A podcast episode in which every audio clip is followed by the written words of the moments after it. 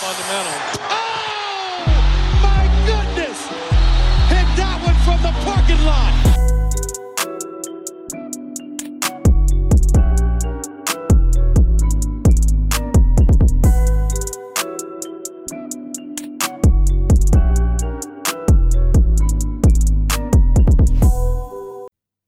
Yes, Leute, herzlich willkommen zurück bei Vom Parkplatz. Ey, elektrisierende Folge nach äh, letzter Nacht. Da ging es ja echt ab. Ich bin am Start und Lino ist auch am Start. Lino, grüß dich. Oh ja, yeah. da kann ich mich nur anschließen. Ich bin auch maximal hyped von der letzten. also weiß ich nicht, wenn man Basketball-Sympathisant äh, ist, wie man das nicht sein kann. Also geiler geht's eigentlich gar nicht. Da hast du vollkommen recht. Geiler geht's nicht. Ähm, eigentlich alles, was man, was man haben will, ne?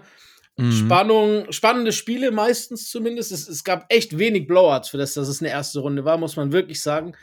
Ja. Ähm, und Upsets ohne Ende teilweise. Also pff, hier den, der größte Upset, ich habe gesagt, seit 2007. Manche haben gesagt, das war noch ein größerer Upset als damals äh, die Mavericks gegen die We Believe Warriors. Aber ähm, sei es wie es sei, es ist das ja. äh, erst was sechste oder achte Mal, ich habe jetzt gerade die ganz genaue Ich glaube sechste, ich glaub, sechste Mal. So wie ich es aufgeschnappt Genau, das ja. sechste Mal, dass der 8 Seed den 1 Seed rauswirft.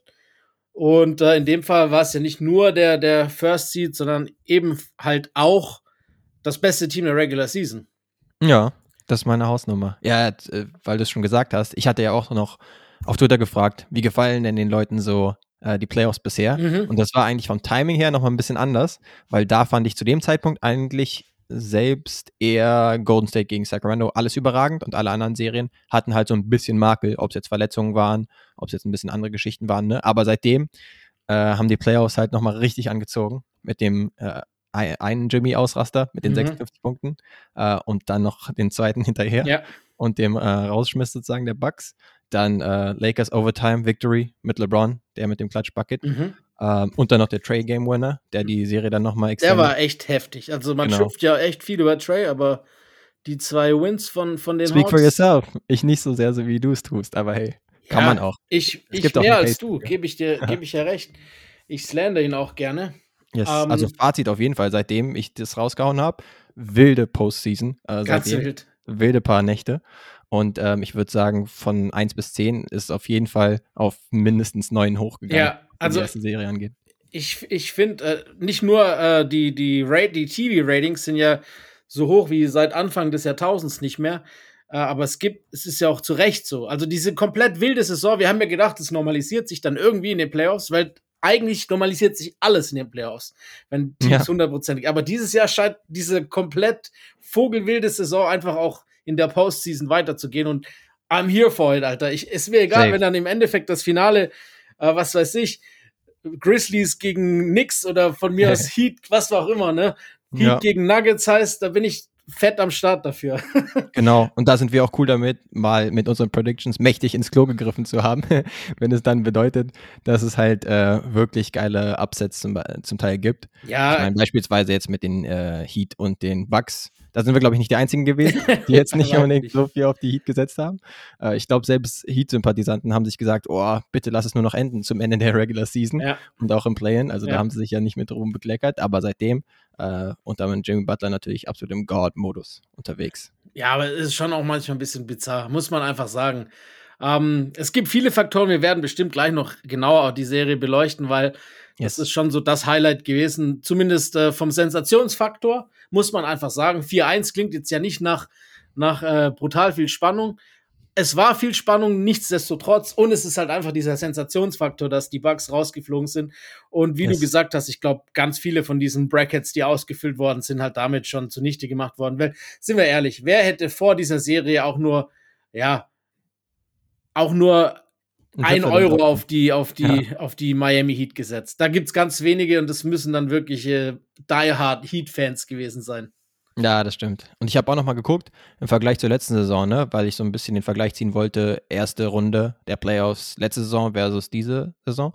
Und da habe ich noch mal geschaut und dachte eigentlich, ja, okay, die erste Runde, ja, die war so ein bisschen um reinzukommen, aber ich dachte eigentlich schon, dass es vielleicht ein, zwei Upsets gegeben hat. War letztendlich dann nur ein Upset, rein von der äh, Tabellensituation, nämlich die Dallas Mavericks, die die Utah Jazz mhm. besiegt haben. Aber das, selbst das war halt eine 4 gegen 5 Serie und da kann man eigentlich nicht so toll von einem großartigen Upset sprechen, finde ich immer.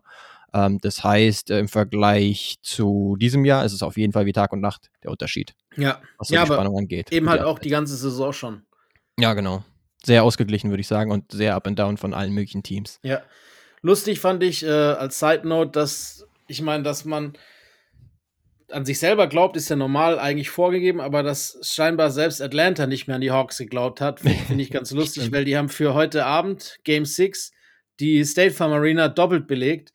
Äh, Janet Jackson hätte heute auftreten sollen äh, und musste dann auf morgen verschieben, weil die Hawks jetzt eben doch Game 6 äh, haben zu Hause.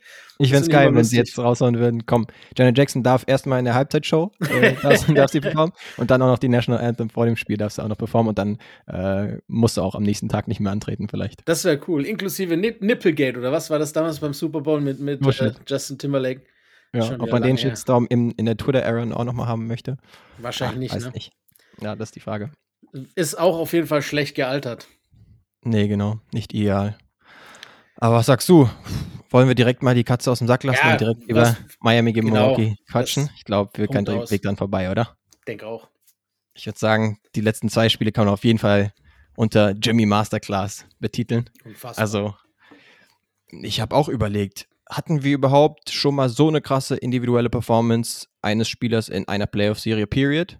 Da muss ich erstmal ein bisschen überlegen. Und ja. klar, was so historisch äh, das Ganze angeht, äh, kann man sowieso das Ganze versuchen, ein bisschen einzuordnen. Aber erstmal steht natürlich 56 Punkte. Mhm. Erstmal im Spiel davor und jetzt auch nochmal 42. Also, was ist das bitte für ein Two-Game-Stretch? Also, von das war, Butler? Ja, also 56. Historisch. Unfassbar, ne?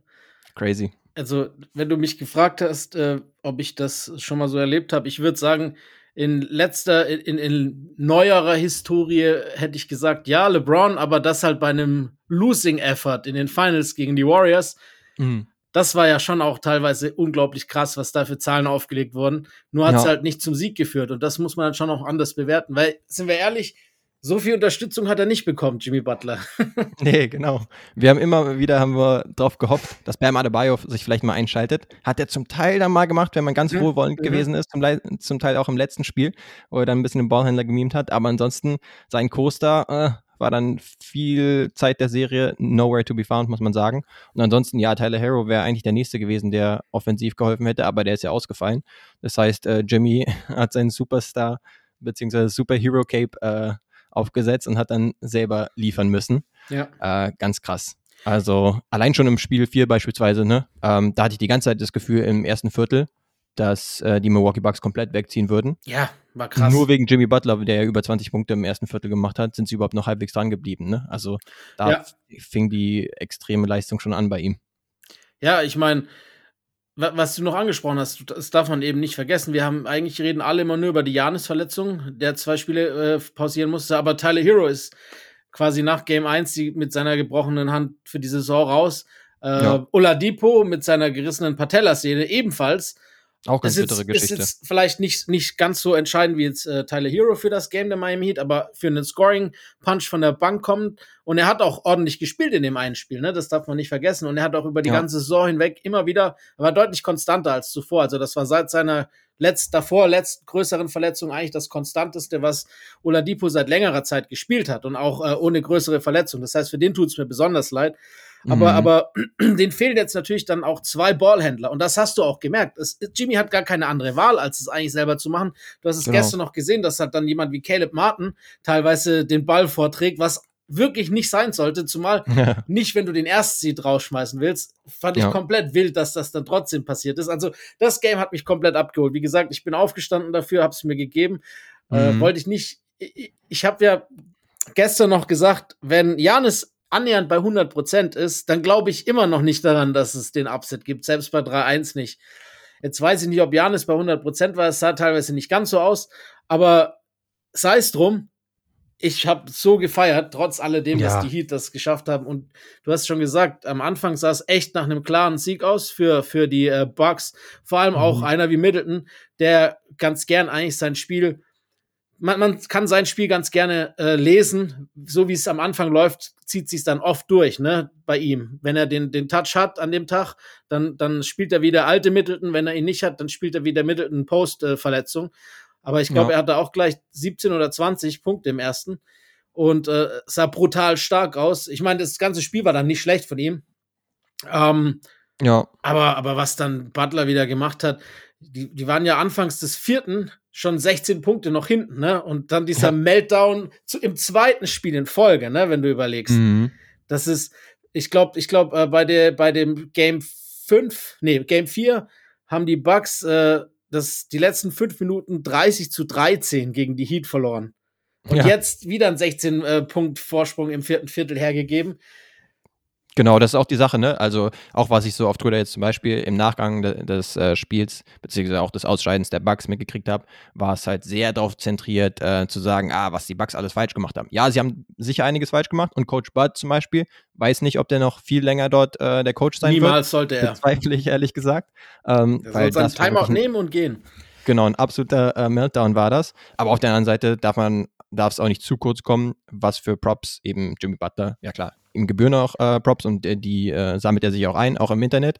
Aber ähm, ich finde, das sollte ganz klar an erster Stelle stehen und Ja. ähm, danach sollte es irgendwie um die Bugs gehen. Ähm, Du hast vollkommen recht. Das, das Ja. wird oft, glaube ich, falsch beleuchtet. Ich bin da voll und ganz bei dir, weil man immer nach Fehlern sucht, äh, Ja. wenn jetzt der Favorit ausscheidet, was man natürlich was Normales hast. Ja, auch dann im Nachgang in der Pressekonferenz mit Janis und so weiter und so gesehen. Und das sind natürlich dann auch die, die Top-Meldungen des Tages, ne? Ja, Dieses ja. Jordan-Vergleich und so weiter und so fort. Aber man darf eigentlich nicht die Leistung, die gerade von dem Jimmy Butler erbracht wurde, nicht in Schatten stellen durch die Fehler, die die, die Bucks gemacht haben und auch eben nicht die wahnsinnige Coaching-Leistung von Spolstra, der, Ja. ich habe es letzte Woche gesagt, ich bin immer noch sauer, dass der Typ noch nie Coach of the Year wurde. Das ist einfach eine Schande. Der ist für mich einer der besten Coaches aller Zeiten und das, obwohl Ja. er eigentlich einen, einen recht schweren Start hat in seine Karriere. Äh, von, LeBron, von LeBron ge geschasst, quasi fast gekickt und dann äh, Mhm. Im Endeffekt hat man ja wirklich erst gesehen, was für ein guter Coach Spolstra ist nach der LeBron-Ära, ne? Als, Genau, als ja. er wieder zurück nach Cleveland ist, was er aus diesem Team an Leistungen immer, also immer überperformt, muss man einfach sagen. Mit, für das, was an, an Spielermaterial vorhanden war, haben die Heat eigentlich Jahr um Jahr überperformt. Ob es jetzt der, der Bubble Finals Run war oder ob es jetzt hier die erste Runde ist.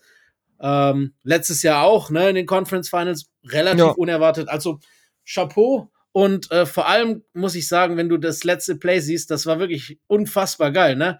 Ja, Ähm, ja, gespielt wieder. kein einziger anderer Coach wird so ein Play designen. Mal ganz im Ernst nicht. Das ist doch vogelwild. Normal sagst du, wieso gehe ich für die Overtime? Auswärts on the road äh, mit so Foul Trouble, dann nimmt jeder andere Coach die drei und entweder win it or go home und machst den Game 6 glatt. Ja, auf Twitter habe ich da auch was mitgekriegt, von wegen, dass, dass es erst hieß, es soll ein anderes Play gelaufen äh, werden und dann Jimmy ges gesagt hat, äh, nee, ich reiß das an mich, ähm, das Ding soll über mich gehen und dann sozusagen, vielleicht hat er vorher vorgehabt, keine Ahnung, irgendwie ein Shooting Play für Gabe Vincent oder sowas zu Mhm. laufen, keine Ahnung, hat der, weil der ziemlich heiß war Genau. äh, zum Ende und zum Beispiel auch den äh, Dreier gemacht hat, um den äh, Rückstand zu verkürzen auf einen vorher, aber dann hat Jimmy halt äh, wahrscheinlich das Play gefordert, kann ich mir auch ehrlich gesagt ganz gut vorstellen. Passt bisher ist es so eine Street Legend, aber passt absolut zu ihm. Und dann das Ding halt im Seit, äh, Seitfallzieher weniger reinzumachen, ist dann auch maximal Jimmy, beziehungsweise maximal in the, in the Zone Jimmy. Nur kurz nochmal, weil es nochmal kurz darum ging, okay, ähm, andere vergleichbare vielleicht Leistungen in der Playoff-Serie. Da kam mir als erstes dann auch äh, LeBron wieder, äh, diesmal 2016 äh, in den Sinn in den Finals. Mhm. Das war ja auch gegen das äh, 73 and 9 äh, Warriors Team, was auch äh, übermächtig schien, schien, wo sie dann auch ein 1 zu 3 äh, Deficit eingeholt haben. Da hat er beispielsweise auch äh, 30 und ein Triple-Double im Schnitt aufgelegt. Äh, insofern ist es ein bisschen vergleichbar vielleicht, als dass die Odds auch maximal gegen den jeweiligen Spieler dann waren, weil wie gesagt, ich habe mich da echt schwer getan, irgendwie was Vergleichbares zu finden, wo halt ähm, der Gegner so favorisiert war und äh, sich dann aber der Spieler so durchgebissen hat und das Ding jetzt an sich gerissen hat. Also da, der kam mir vielleicht noch in den Sinn, aber ansonsten genau. Ähm, Ehre wem Ehre gebührt. Wir kommen vielleicht noch bei Trae Young später zu, wenn wir über die Serie kurz sprechen, weil da ist mir auch so ein bisschen aufgefallen da hatte ich dann ein paar Diskussionen auch äh, auf Twitter, dass ähm, es mir sehr da viel darum ging, ah, was die Celtics eben defensiv falsch gemacht haben beispielsweise. Und ich wollte so ein bisschen darauf beruhen, dass halt äh, Trae Young in dem Fall auch erstmal diese 10 Meter Dreier reinhauen muss ja. und äh, diese Props dementsprechend auch gebühren. Ähm, ich versuche da so ein bisschen immer in die Richtung äh, zu schauen, auch wenn ich verstehen kann natürlich, ne? Ähm, die Bugs zum Beispiel, wenn die so einen Meltdown haben, dann muss natürlich das auch adressiert werden und äh, ist auch logisch. Ja, vor allem, wenn du dann tatsächlich halt auch einfach Timeouts nicht nimmst, obwohl du sie einfach locker nehmen kannst und äh, ja. den Ball advancen könntest, ne? Das versteht mhm. kein, es versteht kein Mensch. Jeder weiß, dass das Timeout verfällt. Ja. Ich verstehe es einfach nicht. Nee. Aber ich, ich habe noch ein lustig, also ein Tweet von Tim Bontemps habe ich äh, gesehen und zwar, das fand ich auch gerade, was das letzte Play betrifft und so quasi diese Master Coaching Class von Eric Spolstra, der auch gesagt, Eric Spolstra puts Bam Adebayo on the bench, was eigentlich auch schon krass genug ist. And mm. so mhm. Mike Budenholzer counters by putting Brook Lopez on the bench. As a ja. result, the lob to the bucket is open and Jimmy Butler delivers. So war es halt. Ähm, ja. aber, aber es ist dann trotzdem für mich, also es sah wirklich genauso aus, als ob sie halt eben für diese drei gehen, die man auch erwartet hat. Bam ja. raus und, und Shooter rein, ne? Ähm, mhm. Und, und äh, dann versucht halt natürlich äh, Mike irgendwie den Perimeter äh, klein zu halten und nimmt ja. Lopez raus, ja. Mhm. Ob das natürlich, natürlich dann der dümmste Move war, jetzt retrospektiv, aber. Ja, im Nachhinein ist man schlauer, ne? Ob man dann da in der Situation dem Coach einen Vorteil, Vorwurf machen kann über dieses Play, weiß ich nicht. Ob nee, eher über andere würde ich sagen. Ne? Genau, ne? das glaube ich jetzt Wie auch. Zum Beispiel das nicht genommene Timeout beispielsweise. Genau, das ja, dann auf alle Fälle. Das auf jeden Fall, genau. Und auch ansonsten, also die Offense, Aber, die dann zum Ende hin auch sehr ja. einfallslos wurde bei den Bucks, inklusive irgendwelcher Jannis äh, Midrange-Würfe. Jannis, bei dem du dem, äh, ihm hast du auch, auch auf jeden Fall äh, anmerken lassen, dass er ziemlich unsicher war. Mhm. Äh, 10 von 23. Das darf nicht passieren. Von der Freiwurflinie. Nee, genau. Ähm, angeschlagen mag er sein. Er hat schon seine Struggles gehabt an der Freiwurflinie. Ähm, das hat zum Teil auch schon funktioniert. Zum Beispiel in den Finals im entscheidenden Spiel, wo er 50 Punkte damals gemacht hat und äh, wo ich mich erinnere, dass er die gut reingemacht hat. Aber in diesem Spiel hat er es halt überhaupt nicht. Und dann macht er 38 Punkte und 20 Rebounds und hat trotzdem ein schlechtes Spiel. Ja, 43,5 43, Prozent von der Linie in einem Do-or-Die-Spiel und deshalb genau. bei über 20 Versuchen, das bricht dir halt dann das Genick. Wenn er nur ich, ich meine, du hast ja angesprochen, er ist allgemein nicht der allerbeste Freiwurfschütze, aber wenn er nur ungefähr in der Nähe seines Averages wäre, dann hätten die das locker gewonnen. Ja. Und das darf man immer nicht vergessen. Und das ist auch, wie du es gesagt hast, kein Verletzungsgrund. Das mhm. Free Throws, ne? Das ist ein Freiwurf und, und vor allem, also mich hat es auch echt gewundert und das ist auch, das ist auch mein großer Kritikpunkt, den ich immer an Budenholz habe. Er, er adjustet nicht. Er hat seinen Gameplan und wenn er nicht funktioniert, kassieren die halt. Und er kann auch nicht im Spiel umdenken. Das macht er nicht, hat er auch beim Finals Run nicht gemacht. Da hat er echt, also er ist für mich auch nicht unbedingt ein guter Coach und ich glaube auch nicht, dass er nach dem Sommer noch Coach bleibt bei den, bei den äh, Bucks. Das ist so ein bisschen wie ja. dieser oft dieser Frank Vogel Vergleich, ne? Ich finde das schon noch so ein bisschen ähnlich. Die haben auch viele ähnliche Fehler gemacht und von, von der guten Mannschaft profitiert. Aber gut, das gehört halt dazu. Coach ist natürlich auch teilweise immer nur so gut, wie seine Mannschaft ist. Aber ja. ähm, was ich halt so bizarr fand, das deshalb fand ich auch so krass, dass halt äh, Spolstra äh, für diesen Lob gegangen ist als letztes Play in der Regulation. Mhm. Die, die Heat sind ja schon so ein bisschen mit im Foul Trouble gewesen und haben ja dann auch gesehen, dass in der, in der Overtime sowohl Kyle Lowry als auch Bam Adebayo noch ausgefault haben. Und im Endeffekt hat ja eigentlich alles für die Bucks gesprochen.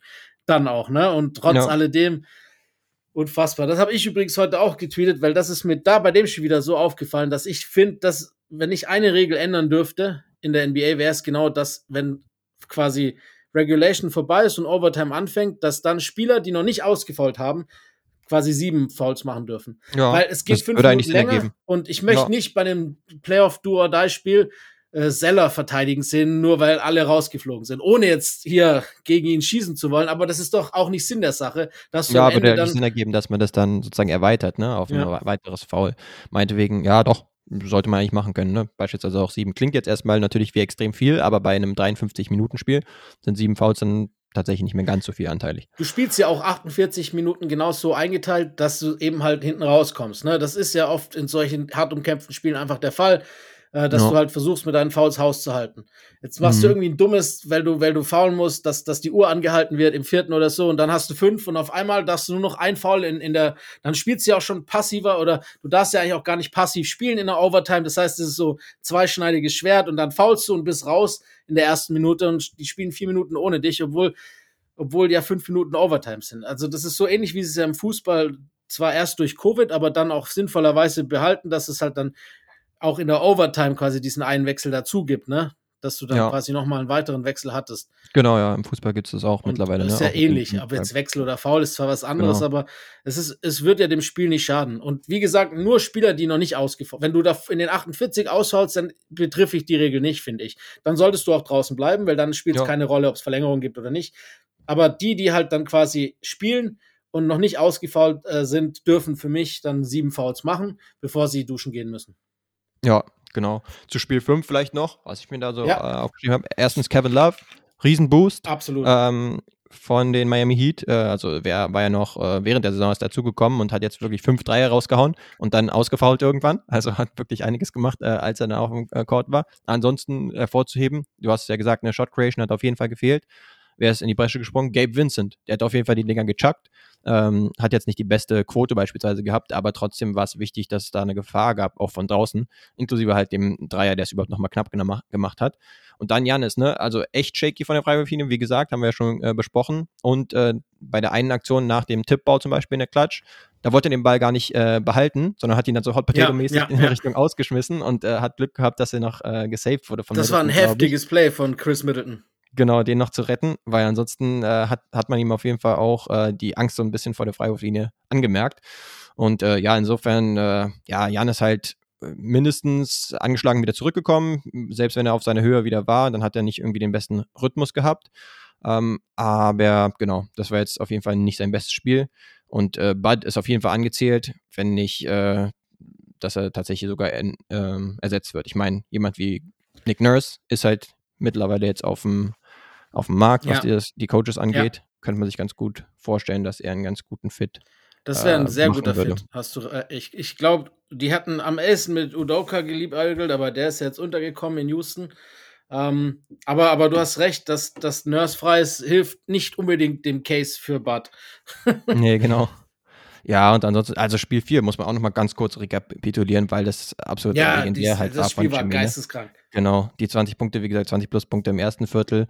Ähm, und dann Brook Lopez, der 36 Punkte hatte, also gefühlt irgendwie das äh, Spiel seines mhm. Lebens, auch wenn er in früheren Zeiten auch mal High Scoring war. Aber das war auf jeden Fall richtig gut. Und selbst Janis in seinem ersten äh, Spiel nach der Rückkehr wieder äh, mit einem Triple-Double und irgendwie 30 Punkten oder so. Aber Jimmy Butler, du weißt, dass er es richtig am Kochen hat, wenn er irgendwann dann auch sogar Dreier nimmt mhm. und die dann tatsächlich auch trifft. Also ähm, zum Ende hat er es so sehr gefühlt, dass er dann irgendwie da den, den Stepback-Dreier und so weiter gemacht hat äh, und war sich auch richtig am Abfeiern. Ähm, ansonsten gab es halt wirklich, wie du meintest, keine großartige Hilfe. Also Bam in dem äh, Spiel davor 6 von 16. Im Spiel 5 tatsächlich würde ich ihn zum Teil recht positiv hervorheben, aber das war auch begünstigt dadurch, dass Spolstra wieder einen äh, Schachzug rausgehauen hat, nämlich dass er ihn am Ende so ein bisschen als Ballhändler eingesetzt ja. hat und dann Jimmy Butler eher so als äh, Screensetter ähm, und hat so ein bisschen Brook Lopez rausgezogen, was auf jeden Fall die Defense der Bucks so ein bisschen genau. hat. Und extrem viele Mismatches auch generiert. Also die Jumper, die genau. er gekriegt hat, hat er halt meistens gegen, gegen Drew oder, oder auch gegen Middleton genommen. Ja, ja, weil du hast dich ja auch schon enttäuscht bzw. frustriert gezeigt äh, von Bam, äh, auch ja. berechtigterweise. Am letzten Spiel, ja, hat das, denke ich, wieder ein bisschen umgerissen, das Ganze. Ja, das war besser, aber allgemein über die ganze Serie betrachtet ist es trotzdem noch enttäuschend. Also, wenn du nicht Jimmy ja. Butler im absoluten Endboss-Level-Modus hättest, dann wärst du auch nicht weitergegangen. Für, also das muss man auch ganz klar sagen. Also, der hat, man sagt ja mal, er hat das Team auf seinen Schultern getragen, aber das war eigentlich noch mehr als das. Ja, genau. Absoluter Carry-Job. Wie er im Buche steht von äh, Jimmy Butler. Ja, krass. Und jetzt geht's als nächstes gegen die New York Knicks. Ja. Wer hätte es gedacht? das, das, das äh, allein schon, wenn du siehst, ne, dass Kevin Love jetzt weiter ist als seine alte Mannschaft, hätte auch, glaube ich, keiner gedacht. Nee, tatsächlich nicht. Dann können das wir stimmt. ja gleich die Serie aufmachen. Ähm, stimmt. Ja, du, ganz im Ernst, das war noch eine der deutlichsten, wenn wir ganz ehrlich ja. sind. Ähm, Cleveland hatte nicht wirklich eine Chance, hatte ja, man das also Gefühl. Ne? Also, furchtbare Offense, aber ja. und, und das hat sich von Game 1 eigentlich durchgesetzt. Und sie mhm. haben nie einen Gameplan gefunden und die haben nie irgendeinen Plan gefunden, die nichts zu, zu verwunden. Ja, ähm, die Offensive hat echt enttäuscht, ganz, oder? Ganz also ganz, ganz ja, schlecht. Selbst, selbst wenn du Donovan Mitchell hast und Gar Darius Garland hast, hat das irgendwie kaum Wirkung gezeigt, mhm. weil sie hatten halt nicht wirklich Spacing, weil der Rest des Teams halt nicht wirklich eine Gefahr von draußen darstellt. Und dann wird es halt maximal eng wirklich für die beiden äh, zu kreieren. Zudem hattest du jetzt gerade gegen Mitchell halt echt gute Defense von Josh Hart. Und ansonsten hast du jetzt nicht wirklich gut Brunson zum Beispiel attackieren können. Und dann würde ich sagen, also all die Hustle-Spieler der Knicks haben sowas von überzeugt. Also Mitchell Robinson, äh, Josh Hart, auch Asia Hartenstein richtig Mitchell Arbeit verrichtet äh, an, am offensiven Brett. Mitchell Robinson einfach im letzten Spiel elf Offensiv-Rebounds. Ja. Das ist doch Das äh, ga- Ey, absurd. der Typ war für mich tatsächlich der Difference Maker. Nicht, also hart auch, aber Mitch Robinson, weil, wenn wir überlegen, dieser hochgelobte Frontcourt von, von äh, Cleveland, vor allem Ja. mit halt den Twin Towers und Jared Allen und, und Evan Mobley, vor allem Mhm. Mo Mobley, zwar immer noch jung, aber der hat schon schwer enttäuscht. Also das muss man wirklich Ja. sagen. Ähm, man muss die, die jungen Spieler schon ein bisschen mehr schützen, aber das war eine riesige Enttäuschung. Mhm. Auch defensiv, aber vor allem offensiv. Das war, und Mitch Robinson hat die einfach in die Hosentasche gesteckt. Spiel Ja, um. Spiel. Das war wirklich krass für einen Spieler, der eigentlich in der Saison kaum 40 Spiele macht, weil er auch chronisch verletzt ist. Äh, so da zu spielen, das gepaart mit, das passt ja eigentlich perfekt zu New York. Ro dass Robinson und, Joe, äh, und Josh Hart eigentlich die beiden Spieler sind, die die X-Faktors waren in der ganzen Serie. Auch wenn jetzt natürlich Brunson mehr gescored hat als die beiden, aber trotzdem äh, Ja. passt das irgendwie perfekt zu New York. Dieser, dieser äh, Arbeiter-Hustle, weißt du, die, den sie sich ja auch gern Mhm. selber auf die Mütze schreiben, ähm, dass eben dann genau diese zwei Spieler äh, dafür sorgen, dass du den Cavs keine Chance lässt, weil sie einfach ohne Ende, weil sie am Brett mies sind, weil sie ja. bis zum letzten, was sie haben, verteidigen und äh, weil sie einfach hasseln. Und das sind halt die Prozente, die du kriegst, wenn deine Spieler das machen, dann steckst du Mhm. auch deine andere. Ich finde, dass die, bei den Knicks merkst du, dass sie halt ein richtiges Team sind. Da ist jedem scheißegal, wie viele Minuten er bekommt. Sobald die, die spielen, merkst du, die sind bei 110 Prozent und du siehst es auch an den Bankreaktionen. Das finde ich immer ganz Ja. wichtig. So, so einer wie Obi Toppin, der vielleicht in einer anderen Mannschaft ein anderes Standing hätte, weil er eigentlich an sich auch ein echt guter Spieler ist, finde ich zumindest. Ähm, nutzt seine Minuten. Es gibt fette Energie und du siehst zum Beispiel ihn, wenn du auf der Bank ihn beobachtest, er ist immer mit 110 Prozent, er jubelt und er Ja. geht komplett ab und, und das fehlt bei, bei den Cavs hat das ein bisschen gefehlt. Ähm, ja, und- die und es hat- Offensive war halt echt. auch- genau, und es hat halt auch echt, was du gesagt hast, äh, schwer geschadet, dass es gab natürlich ein gutes Spiel von Garland und es gab auch ein gutes Spiel von Mitchell, aber dass die beiden zusammen ein gutes Spiel hatten, das kam fast gar nicht vor. Nee, genau. Also, wenn man auch nochmal rekapituliert, ne? Spiel 3 zum Beispiel, Cavs, äh, sage und schreibe, 79 Punkte haben sie hingekriegt. Unfassbar. Garland zum Beispiel 4 von 21. Also, dass du das im Jahr 2023 nochmal hast, äh, ist eigentlich unheard of. Und dann im spielten, äh, vierten Spiel, das war, glaube ich, auch zur deutschen Primetime, äh, da hat Mitchell dann kolossal äh, enttäuscht mit Mhm. 5 von 18 aus dem Feld. Darius Garland war zeitweise ziemlich, ziemlich gut unterwegs. Im dritten Viertel zum Beispiel hat er echt einen Run, wo er sie nochmal rangeführt hat. Aber ähm, da war dann, würde ich relativ klar sagen, Josh Hart der Spieler des Spiels mit 19 Punkten zum Beispiel auch riesigen Offensiv-Rebounds. Brunson hat dann auch seine Closing-Dinger reingehauen zum Teil. Und ähm, mit Fortlauf der Serie ist auch RJ Barrett immer besser reingekommen, würde Ja. ich sagen. Das stimmt. Jetzt, wenn man von draußen jetzt nicht so äh, geil äh, Schaden angerichtet hat, ist er ganz gut reingezogen und hat da ähm, entweder Fouls gezogen oder ganz gut gefinisht. Ja, und dann Spiel 5 war jetzt auch wirklich zeitweise nicht, nicht sonderlich knapp. Ähm, Cavs sind noch mal zwischendurch ein bisschen rangekommen, aber die Offensive echt nicht gut gewesen. Mobley zum Beispiel jetzt, wir hatten ja über ihn gesprochen, ähm, besonders offensiv finde ich, muss er auf jeden Fall noch was draufpacken. Also insgesamt muss er einfach an Gewicht noch draufpacken, Mhm. habe ich das Gefühl, weil da wurde er echt vermöbelt äh, von den Bigs, von den Knicks. Aber ja, auch offensiv. Vier Punkte jetzt im letzten Spiel zum Beispiel. Also ja, er ist halt erst Anfang 20. Dementsprechend äh, braucht es vielleicht erstmal so eine Serie, um sich dann nochmal in bestimmten Aspekten zu verbessern. Das kam vielleicht ein bisschen zu früh für ihn, aber ähm, das war schon enttäuschend. Und ansonsten hat es halt auch dafür gesorgt, diese beiden Twin Towers, die in, eigentlich in der Regular Season so gut miteinander sind, die haben dafür gesorgt, dass die Offensive halt echt zum Schottern gekommen ist, ähm, weil zu wenig Spacing da war und die anderen zu wenig Platz hatten. Ja, ja, zu diesem 79-Punkte-Meltdown, da haben ja die Cavs Rekorde quasi gebrochen in einem Spiel, die die ganze Saison Ja. nicht gebrochen wurden. Das war das einzige Team, das unter 80 geblieben ist in der kompletten gesamten Saison. Also, Ja, echt krass. das ist richtig krass gewesen. Und äh, dann äh, gab es noch, das war auch der erste, genau, das war es noch. Die Cavs waren bis zu dem Spiel das einzige Team der Liga, das in der Regular Season äh, und bis zu diesem Moment in den Playoffs noch kein 20 plus Punkte Niederlage hinter, äh, äh, erleiden okay. mussten. Also alle anderen Teams hatten mindestens eins dieser Games und das Ja. war eben dann natürlich auch nicht nur das Game, als sie als erstes Team unter 80 geblieben sind, sondern eben halt auch eine 20 Punkt Niederlage kassiert haben. Ja, man muss auch sagen, irgendwie kann man sich dann vielleicht ein bisschen die Frage stellen. Also, es, ist halt noch ein junges Team. klar, du hast Donovan Mitchell, der schon einiges erlebt hat, auch in den Playoffs, aber ansonsten ist es ja ein mega junges Team. Deswegen sollte man jetzt nicht irgendwie alles hinterfragen, nachdem ja. sie einmal jetzt rausgeflogen sind und zugegebenermaßen schon, sagen ne? und klanglos. Aber ein paar Teambuilding-Geschichten muss man vielleicht schon mal hinterfragen, ob das in der Konstellation so perfekt passt. Weil, ja, wie gesagt, offensiv wird es halt relativ eng mit den beiden Bigs die ja in der Regular Season echt, echt cool sind und so weiter. Und äh, Mobley wirst du ja jetzt zum Beispiel nicht abgeben, aber vielleicht äh, Jared Allen äh, dann irgendwann für einen vielleicht fähigeren Flügel dann auch, weil mhm. da haben sie ja immer Leute rotiert. Levert, das eine Spiel super, das andere Spiel dann wieder nicht so toll. Das kennt man jetzt auch mittlerweile schon von ihm. Also ich finde ihn auch eigentlich ganz cool als Spieler, aber ähm, ja, da fehlt es halt irgendwie. Ja. Vor allen Dingen, weil du defensiv halt jemanden brauchst, der gerade jetzt jemanden wie Brunson halt irgendwie verteidigen sollte. Das stimmt. Ähm, Jalen Brown würde perfekt reinpassen, finde ich. Yes. Ich denke, ja, Celtics werden kein, äh, ich glaube nicht, dass keine die Steine in den Weg legen, oder? Dass sie da tauschen gegen Jared Allen, weiß würde ich jetzt bezweifeln.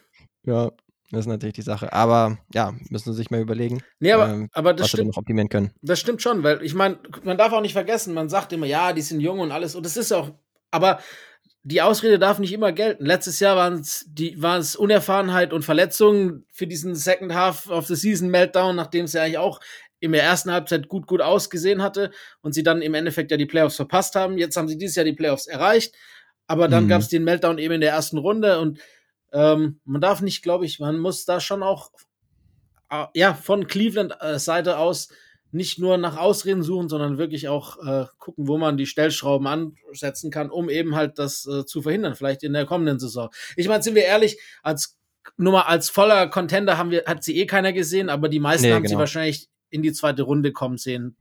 Wahrscheinlich. Genau. Ja, definitiv. Die Sache ist halt auch, äh, was so Assets angeht, haben sie halt für Donovan Mitchell in dem Trade schon einiges ja. abgegeben. Das heißt, es ist jetzt nicht so, dass sie da äh, mega viel derzeit haben. Klar, sie können halt jemanden wie, also eigentlich fällt mir da eigentlich nur Jared Allen ein. Und sie brauchen aber, glaube ich, trotzdem neben Mobley noch einen Big. Also ich glaube jetzt nicht, dass Mobley jetzt den Vollzeit einzigen Big äh, die ganze Zeit geben kann.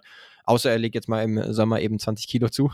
Ähm, aber ansonsten, ja klar, stünde ihnen natürlich ein guter Defensiv- wie Offensivflügel äh, zu Gesicht. Weiß aber nicht, wie easy das ist. Also jetzt, keine Ahnung, jetzt lass es ein OG Ananobi sein oder sowas. Der würde halt relativ perfekt reinpassen. Das stimmt, ja. Aber weiß nicht, wie leicht das zu machen ist. Also in der Trade Deadline haben sich ja auch andere um ihn bemüht und es hat jetzt nicht funktioniert. In Toronto ist ja zumindest jetzt äh, Nick Nurse weg. Vielleicht wird sich da ein bisschen neu ausgerichtet und das wird nochmal zum Thema. Ist Aber, er nicht jetzt sowieso Restricted Free Agent? Ja, auf jeden Fall bräuchten sie so einen Typen von Spieler, ne? Egal, ob es jetzt er ist oder ein ähnlicher ja. Spieler, irgendwie die, die 1000 Wings, die in, äh, in, in Brooklyn, in ja. Brooklyn rumlaufen, vielleicht sich da, da, bei einem bedienen. Ähm, witzigerweise äh, hieß es dann auch, ja, wie wär's denn mit äh, Josh Hart? Äh, hol, holt euch den doch rein, der wäre eigentlich perfekt. Ich würde sagen, ja, Josh Hart, ähm, ich habe ihn ja natürlich auch verfolgt, weil ich die Blazers auch ganz cool finde und die, die besonders verfolge, wenn sie denn mal relevanten Basketball spielen, was sie am Ende der Saison nicht mehr gemacht haben. Aber da ähm, war sein Hasser sozusagen ein bisschen verschenkt, mhm. ähm, weil die eher andere Sachen brauchten, wie zum Beispiel jemanden, der gerne mal von draußen wirft. Stimmt. Das macht Hart jetzt nicht ganz so gerne. Aber in New York ist er halt perfekt, gerade unter Tipps, äh, aufgehoben. Also der ist wirklich der maßgeschneiderte Tippsspieler, glaube ich. Das ist der Tippsspieler, da hast du vollkommen recht. Der passt ja. perfekt rein. Hat nicht lange gedauert. Ja, krass. Jetzt haben wir tatsächlich New York gegen Miami als Zweitrunden-Matchup. Ist jo. krass. Nicht schlecht. Und äh, die Sixers, die ja, da braucht man gar nicht lang drüber reden, die sind, ja, da, nee, da braucht man gar nicht drüber reden, das war zu klar, auch wenn sie sich nicht ja. mit Ruhm bekleckert haben gegen diese Nets, äh, mhm. ist das passiert, was sie erwartet haben. Ne? Die Besen wurden rausgeholt, der einzige Sweep diese Playoffs. Aber sie warten halt noch auf ihren äh, Gegner. Wir haben es vorhin ja. ja. schon kurz angeteasert, weil die Hawks sich weigern, äh, sang- und klanglos beizugeben. Man hat ja wirklich, mhm. vor allem nach der ersten Halbzeit, so man sie denn sehen konnte, League Pass, haha, ähm, im allerersten Game gedacht, um Gottes Willen, ja. Warum schaut man sich das überhaupt an? Warum sind, haben die Hawks die Stimmt. Heat geschlagen und sind in den Playoffs? Wie konnte das passieren? Aber seit dieser, ich meine, das hat sich ja schon in der zweiten Halbzeit, gut, da muss man dazu sagen, dass natürlich dann in Game 1 die Celtics in der zweiten Halbzeit auch nicht mehr 100% dabei waren. Aber seit diesem ja. Blowout haben die sich ja sukzessive gesteigert. Zwar dann immer wieder auch mal so ein Off-Day gehabt, aber äh, eben halt auch die Celtics. Also da ist auch nicht alles grün, was glänzt, sozusagen. nee, derzeit nicht. Ist halt gerade die Frage, wie sehr man sich als Celtics-Fan Sorgen machen sollte. Äh, ich sage, es läuft jetzt derzeit nicht wirklich äh, wie geschmiert. Ne? Also Spiel 3 zum Beispiel, Trae Young, äh, schon sein erstes gutes Spiel tatsächlich ja. gehabt in, in der Serie. Äh, DeJounte Murray, der auch noch gut äh, beigetragen. Offensiv-Rebounds hatten wir ja noch überlegt, ob das vielleicht ein Thema werden konnte. Da hat äh, Clint Capella zum Beispiel ein paar abgeräumt. Im vierten Spiel dann wiederum war es auch recht umkämpft, auch in Atlanta. Aber die Jays haben halt beide über 30 gemacht. Äh, Rob Williams zum Beispiel hatte echt einen mega Einfluss. Und äh, aber selbst in der Niederlage hat Trader auch schon 35 und 15 gemacht. Und das war so, so ein bisschen Foreshadowing äh, fürs fünfte Spiel, weil da hatten sie ihn dann gar nicht mehr wirklich gerade in Crunch-Time im Griff. Und äh, da war ja DeJounte Murray nicht mehr dabei. Genau weil er suspendiert worden war. Aber ja, dann ist auch wieder die Sache, ne? Ähnlich wie jetzt bei den Bucks. Einerseits Celtics Meltdown, kann man wieder davon sprechen in der Crunch-Time. Und auch nicht die geilste Verteidigung gegen Trey, aber Trey halt wirklich mit einigen Klatsch-Aktionen, ob es jetzt äh, Pässe waren, ob es jetzt tiefe Dreier waren. Also da war wirklich alles dabei. Ja, ja. Inklusive der Ice Cold ja, der, äh, Trey halt, Celebration. Er fühlt sich halt dann schon immer. Das ist schon irgendwie, irgendwie macht das ja schon auch die Playoffs aus. Auch damals ging ja. die Knicks und jetzt wieder. Ich, ich bin jetzt auch nicht sein größter Fan, aber, aber diese Moves sind dann schon irgendwie cool. Ich finde, das gehört ja. schon irgendwie dazu. Selbst die Celebrations sind irgendwie ganz cool, ne? Ja, genau die. Wenn er dann mal den, den raushaut. Das wäre ja. kalt oder so, weißt du, Ice, Ice Tray und so. Ja, der ist auf jeden Fall ein Vorzeige-Villain. Äh, Ey, absolut, der ist ein guter Villain. Das ist ein ja. guter Villain. Egal, ob es jetzt im Madison Square Garden damals war oder jetzt. Und er liefert halt im Vergleich zu Dylan Brooks häufiger ab.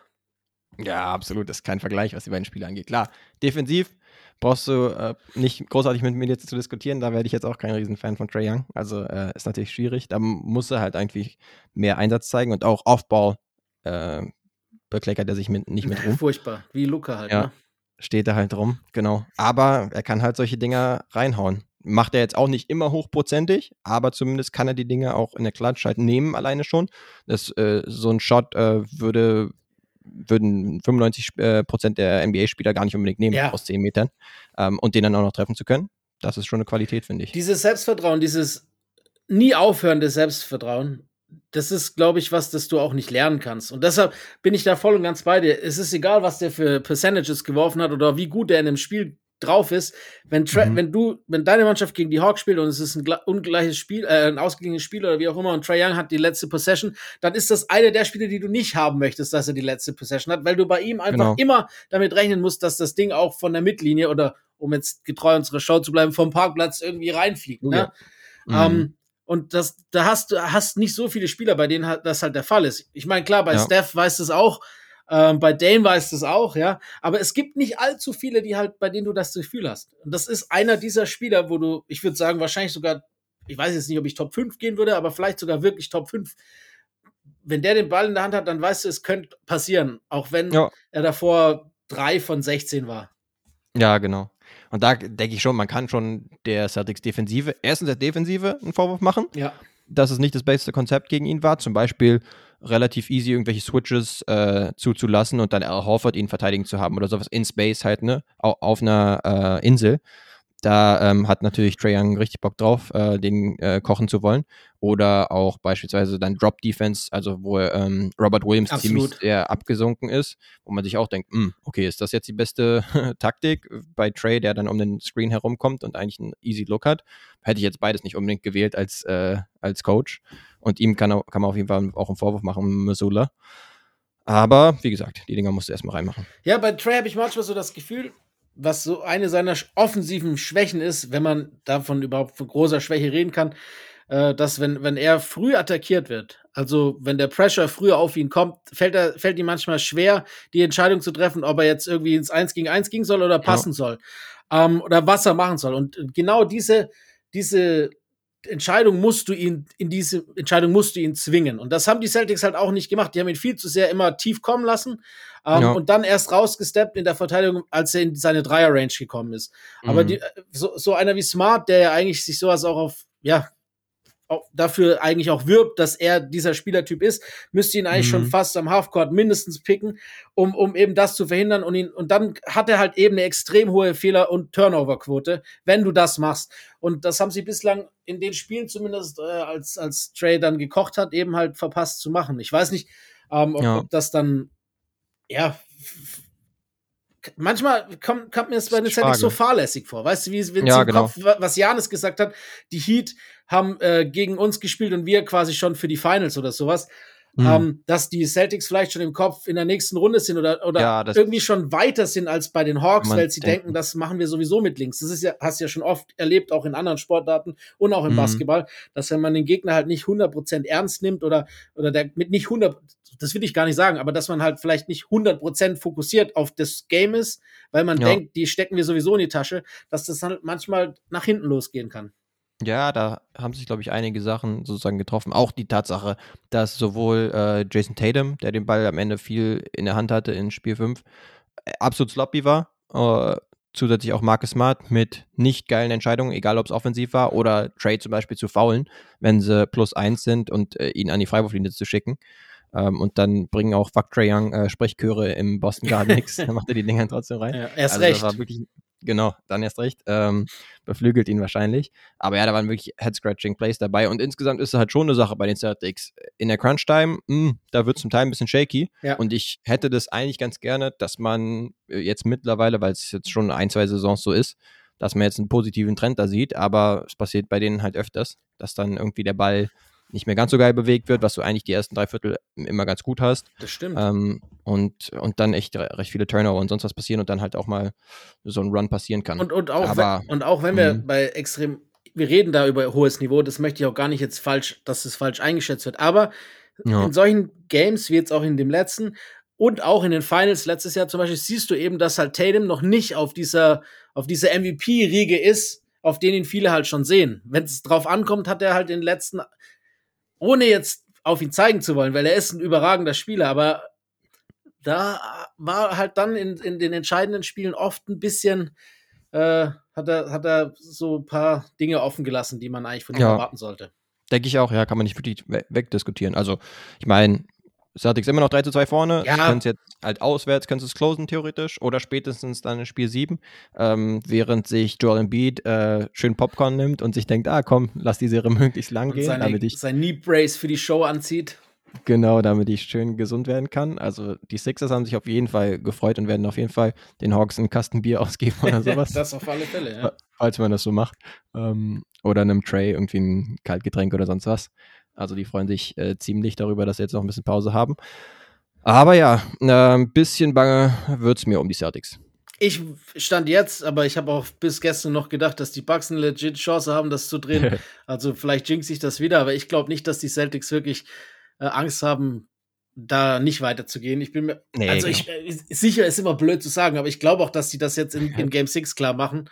Ja, ähm, Würde ich auch mal von ausgehen. Und äh, dann haben wir natürlich das Matchup eigentlich wahrscheinlich das Spannendste noch übrig bleibende, weil wir alle haben uns ja schon auf Bucks Celtics gefreut, weil wir alle fünf mhm. Schritte zu weit gedacht haben. Jetzt ist halt quasi äh, zweite Runde Celtics gegen Sixers, wenn es dann so kommt, äh, schon ja. auch irgendwie so ein Gourmet-Häppchen im Osten. Wobei mhm. man natürlich auch die Underdogs feiern muss. Und wenn du überlegst, dass halt entweder Miami oder New York halt in den Conference Finals ist, ist es schon die Überraschung schlechthin. Und das ist einfach geil. Ja, eine crazy Überraschung. Zwei Teams aus der Bottom Half des Playoff Pictures, 5 und 8. Das ist schon krass. Und dann hätten wir vielleicht, ich hätte nichts dagegen, wenn wir dann wieder ein Rematch der Eastern Conference Finals letztes Jahr hätten. Das nämlich stimmt. Celtics gegen die Heat. Ja. Ähm, ja. Dann vielleicht nicht ganz so knapp mit, äh, mit Celtics Fanbrille, sage ich jetzt mal. Aber klar, das ist natürlich noch ein bisschen weit nach vorne geschaut. Hier mit, ähm, den, mit den Heat, ne? Jetzt kannst yes. du erst recht froh sein, dass die Hawks die Heat geschlagen haben, weil ich weiß nicht, ob die Celtics diesen Jimmy Butler aufgehalten hätten. Ja, ich meine, hätte komplett anders ausgesehen, aber Was? da kann man auf jeden Fall. Vorerst kann man ja. happy sein, auch wenn man, wie gesagt, diese, äh, die Hawks auch noch nicht besiegt hat. Deswegen Stimmt auch. nicht zu vorlaut werden, aber ja, Jimmy in der Verfassung wird es natürlich möglichst vermeiden. Ne? Was hältst du von dem Vorschlag? Das habe ich jetzt ein paar Mal gelesen. Ähm, weil jetzt die, die Heat das erste Play-in-Team sind, die äh, quasi die zweite Runde erreicht haben, dass, dass der First Seed sich den Gegner aussuchen soll. Ah, finde ich ehrlich gesagt ein bisschen schwierig, habe ich auch schon öfters gehört, aber Quatsch. ich meine, wir haben ja das Play-in-Turnier und dann haben wir das ja so schön durchgetaktet, wer sich jetzt da wo positioniert. Dann hattest du die ganze Saison, um dich irgendwie auf sieben zu packen. Dann hattest du noch das Play-In theoretisch, wo du ein, zwei Siege holen musst. Äh, deswegen finde ich eigentlich, das muss reichen.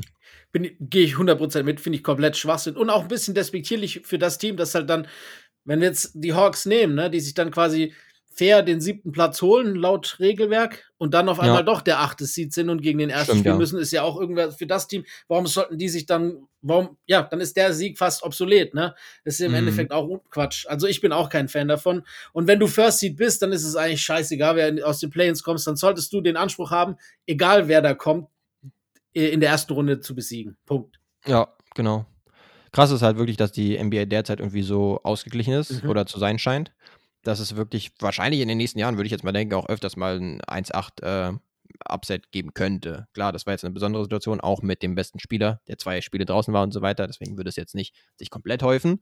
Aber es ist doch schon ziemlich ausgeglichen, wenn wir zum Beispiel auch auf den Westen schauen, ähm, mhm. wo wir auch, keine Ahnung, 4 bis 13 äh, lange Zeit in der Regular Season eigentlich eine identische Bilanz die ganze Zeit hatten unter den Teams.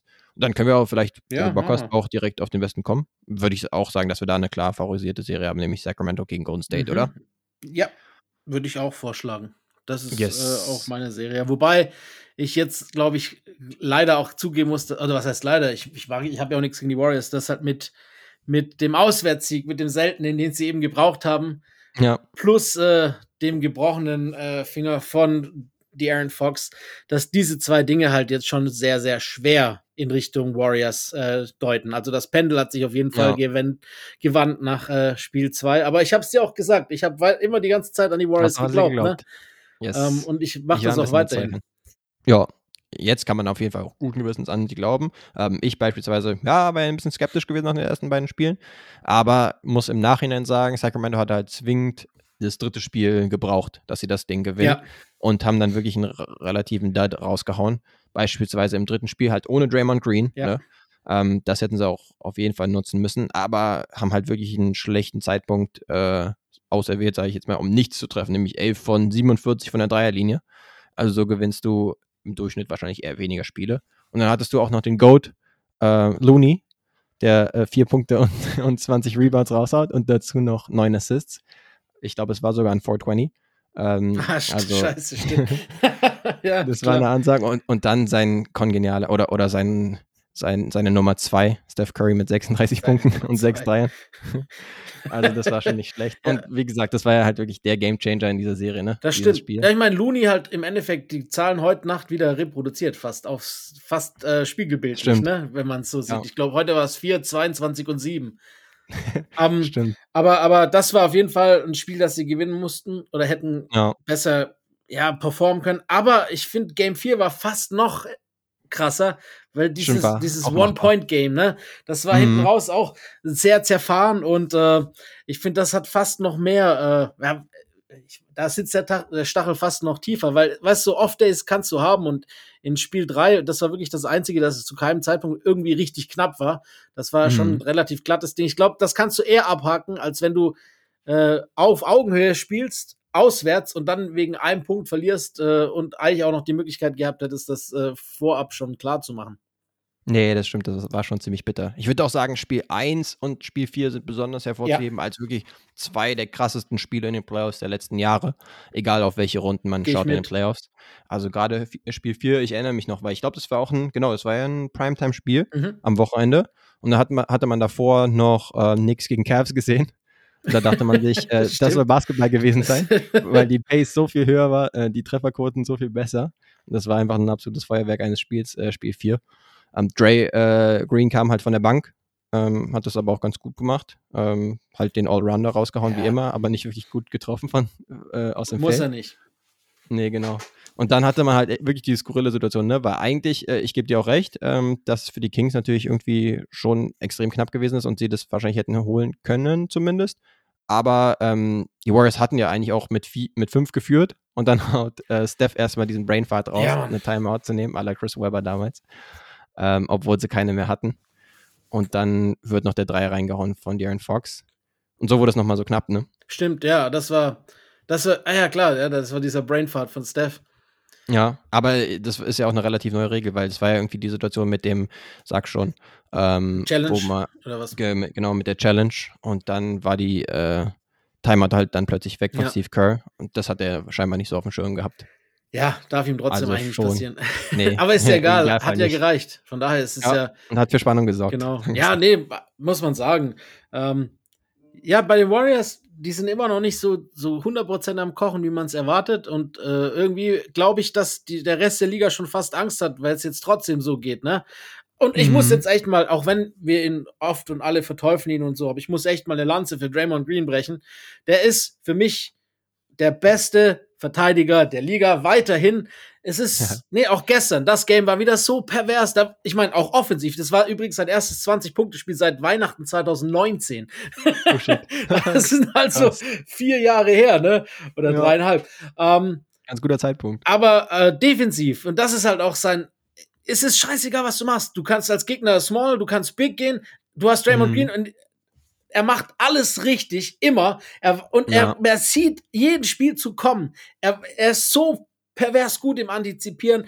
Er ist mhm. so gut im, im, im Stellungsspiel. Sein Spacing ja. ist es alles perfekt. Das ist so, wie wenn er so eine Maschine ist, die fürs Verteidigen programmiert wurde. Ich liebe das, wie der verteidigt. Und ich sag's immer wieder, keine mhm. vier Titel ohne Draymond Green. Das ist so ein elementar ja. wichtiger Bestandteil dieser Mannschaft und dieser, dieser Legacy, ich nenne es jetzt mal, dieser, dieser Warriors-Ära, das es ja zweifelsohne ja. ist, dass, äh, dass äh, der meines Erachtens auch gerne einen Max fordern kann, weil seine Defense halt einfach das rechtfertigt. Punkt.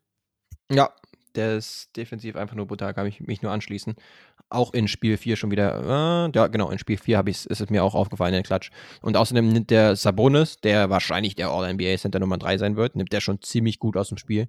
Ähm, Im letzten Spiel ist Sabonis mit 20 Punkten zumindest, aber ansonsten nimmt er ihn ziemlich gut raus und hat halt echt immer mega gute Hände auch. Ja. Ähm, egal, ob er jetzt vertikal hochgehen muss und versuchen, äh, äh, irgendwie Würfe zu entweder blocken oder zu altern oder halt auf on the ground ähm, mit schnellen Händen zu arbeiten oder so. Beides hat äh, Draymond halt perfektioniert. Ja. Und zusätzlich noch die Kommunikation, ne? Also Absolut. Er, hat halt, er hat halt einen riesen Maul, sage ich jetzt mal, insofern, als dass er die ganze Zeit quatscht, äh, was man die ganze Zeit auch mitkriegt, ob es jetzt mit den Refs ist, ob es mit den Gegnern ist, also all das kriegt man mit, aber vor allen Dingen auch unterschätzt äh, mit den Mitspielern, dass er die immer dirigiert, gerade in der Verteidigung, wo die zu, zu sein haben und so weiter. Das stimmt. Also das ist auch in der Defense extrem wichtig. Das darf man nicht vergessen, dieser Anker, der er ist. Vor allem auch, überleg mal, wie sich in den letzten Jahren Andrew Wiggins defensiv verbessert hat, seit er mit Draymond Green auf dem Court. Es ist wirklich Wiggins einer der wirklich guten, ich nenne es jetzt mal 3Ds, auch wenn er jetzt nicht zwangsläufig der klassische ist, aber wirklich ein richtig, ja. richtig guter Verteidiger geworden ist, der nicht mehr wegzudenken ist für die Struktur der Warriors. Der hat gestern übrigens auch offensiv ein ganz geiles Spiel gemacht und immer, wenn er ja, gebraucht wurde, war er da, richtig ne? klatsch gewesen. Mhm. Um, ähm, ja, also für die Warriors zeigt äh, alles in die richtige Richtung. Ich habe, ich, ich, wie gesagt, ich bleib dabei. Für mich Titelfavorit Nummer eins. Ähm, die, die finden auch ganz geile Lineups mittlerweile, auch mit GP2 zum genau. Beispiel der jetzt im letzten Spiel auch richtig gut war. Egal, ob er jetzt von draußen mal was einstreut ähm, oder halt äh, seine Dunks, wenn er eine ja. Baseline äh, entlang schleicht, äh, raushaut. Also außerdem hat er das System halt auch perfekt richtig. verinnerlicht. Und, und Dante ähm, Di Vincenzo auch. Ja, der passt auch wie fast aufs Auge irgendwie. Ja, und letzte, letzte Nacht war es dann halt auch schon so, ne? Also du möchtest halt, wenn du Sacramento gehst, äh, bist schon viel von Darren Fox haben und der hat auch geliefert, aber in der Crunch-Time hm, lief es halt nicht so wie gewohnt in der Saison. Also da hat sich dann spätestens wahrscheinlich bemerkbar gemacht, entweder die Verletzung ja. oder Fatigue oder was auch immer es ist. Ähm, weil er musste ja echt viel kreieren. Malik Monk. Der war gut, vor allem Vierten das. Äh, genau, immer wieder in eine Brust vom Verteidiger reingesprungen. Fand ich echt krass, äh, wie er die Dinger weggesteckt hat und trotzdem gefinisht hat. Aber genau, Clay ist vielleicht auch nochmal zu erwähnen, ähm, um die Big Three bei den Warriors mhm. zu komplettieren. Auch mit fünf Dreiern beispielsweise, inklusive einem absurden Dreier in der Ecke. Ähm, ich weiß nicht, ob du dich an den ja, erinnerst, ja. wo er eigentlich am Rausfliegen ist in, in Richtung aus äh, wo ich mir dachte, uh, ist das jetzt der beste Wurf? Aber dann habe hab ich mich kurz daran erinnert, dass es Clay Thompson ist und dachte mir, okay, den kann man dann wohl schon mal nehmen. Ja, und Steph dann mit dem Dagger am Ende, ne, dem N1, wo er sich. Äh, Davor tanzt er, läuft zu Kreis, als ob so ein ja. Fange spielen wäre. Das war echt richtig, ganz wilde Szene. Habe ich selten so gesehen in, in der, in ja, der Crunch-Time, dass da. Nö, das war echt schwach verteidigt, aber irgendwie auch lustig von Steph. Und dann auch noch das Foul richtig dumm verteidigt einfach.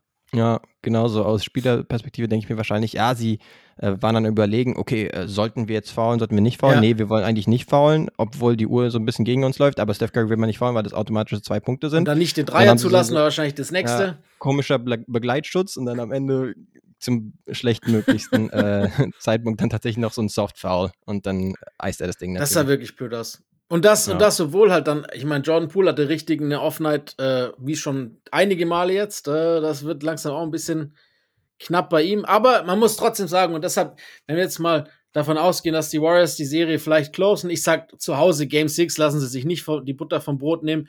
Dann äh, hätten wir natürlich, äh, ja, dann hätten wir sie in der nächsten Runde gegen in, in einer Serie, die eigentlich auch ganz schön spannend werden könnte, wenn wir es jetzt mal weiter projizieren.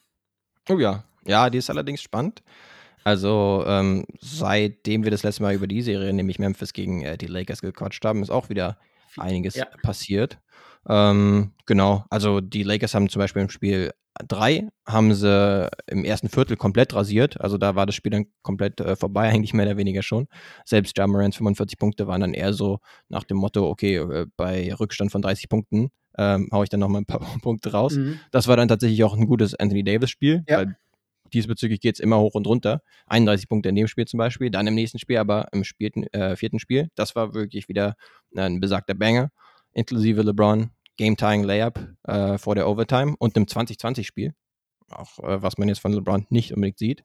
Aber in dem Spiel halt wieder Anthony Davis, äh, so wie man es zum Teil leider auch kennt, nur 12 Punkte und irgendwie ziemlich anteil, äh, anteilslos. Dafür beispielsweise D'Angelo Russell mit richtig äh, wichtigen Dreiern, äh, dass sie überhaupt noch rangekommen sind. Ja, und dann Spiel 5. Ja. Ähm, da hat Memphis mal einen rausgehauen. Inklusive Bane und Jamarant mit jeweils über 30 Punkten. Also das Ding ist ziemlich munter, würde ich sagen. Und jetzt ist halt Spiel 6 äh, bei den Lakers.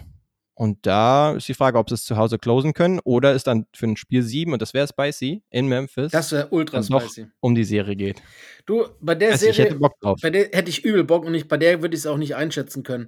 Weil, weil mm. die mhm. Swings und, und die Performances der, der beiden oder der Hauptstars so äh, hoch und runter geht, dass du nie weißt, wer einen guten Tag hat und wer nicht. Ja. Also bei denen, das ist für mich die wildeste Serie. Übrigens, hier auch die Stat fand ich ganz lustig, dass Jamoran und Desmond Bain die ersten beiden Teamkollegen in der Geschichte der Grizzlies sind, die halt in einem Spiel 30, 10 und 5 gemacht haben im gleichen Playoff-Spiel. Ähm, schon ganz nice, so von deinem, wenn dein Backcourt so liefert. Aber, ja. aber du hast schon recht, es ist gerade so bei AD und bei LeBron merkst du, es ist ähnlich wie wir es vorhin gesagt haben, bei, bei äh, auch wenn jetzt nicht vergleichbar, bei Mitchell und Garland, dass die eigentlich noch kein richtig gutes Spiel zusammen hatten. So, so nee, wirklich. Genau. Der eine wird blass, wenn der andere ein bisschen besser ist. Und, und auch LeBron hast du gestern einfach wieder die 38 Jahre angesehen. Das, ich sag's wieder, es, Father Time ist undefeated. Ne? Aber es ist halt so, dass es und wer will es ihm verdenken? Weißt du, bei LeBron denkst du halt immer, ja. ja. das ist nur eine Momentaufnahme, der wird schon wieder kommen, wie, wie vor drei Jahren, wie vor fünf Jahren, als wir ihn schon mal mhm. abgeschrieben haben. Aber er ist 38 und man zieht es ihm an und er hat nicht mehr so viel im, im Köcher, wie er es in Er ist immer noch einer der besten Spieler der Welt. Das darf man nicht außer Acht lassen. Aber er ist nicht mehr dieser unzerstörbare LeBron in den Playoffs, der durchmarschiert und, und wenn er will, den Ball nimmt und von, von Court von, von aus zu aus dribbelt und das Ding halt mit Freight Train vom Helm mäßig reinlegt oder reinstopft. Das ist nicht mehr. Ne? Ja. Das gibt schon mal noch, aber es ist nicht mehr äh, immer. Ja, und gefühlt scheint irgendwie Anthony Davis noch so ein bisschen über die Schulter zu gucken, immer so nach dem Motto, okay, äh, ich erwarte das trotzdem noch jedes Spiel. Und das ist halt nicht mehr die Realität, ne? Deswegen wünscht man sich, egal ob man jetzt Lakers-Fan ist oder nicht, äh, man denkt sich auf jeden Fall die ganze Zeit, Anthony Davis, du musst ein bisschen mehr übernehmen. Er muss. Inside, genau. Genau, Inside hast du eigentlich nicht wirklich ein Match. Also äh, Tillman in allen Ehren, aber da müsstest du eigentlich feasten.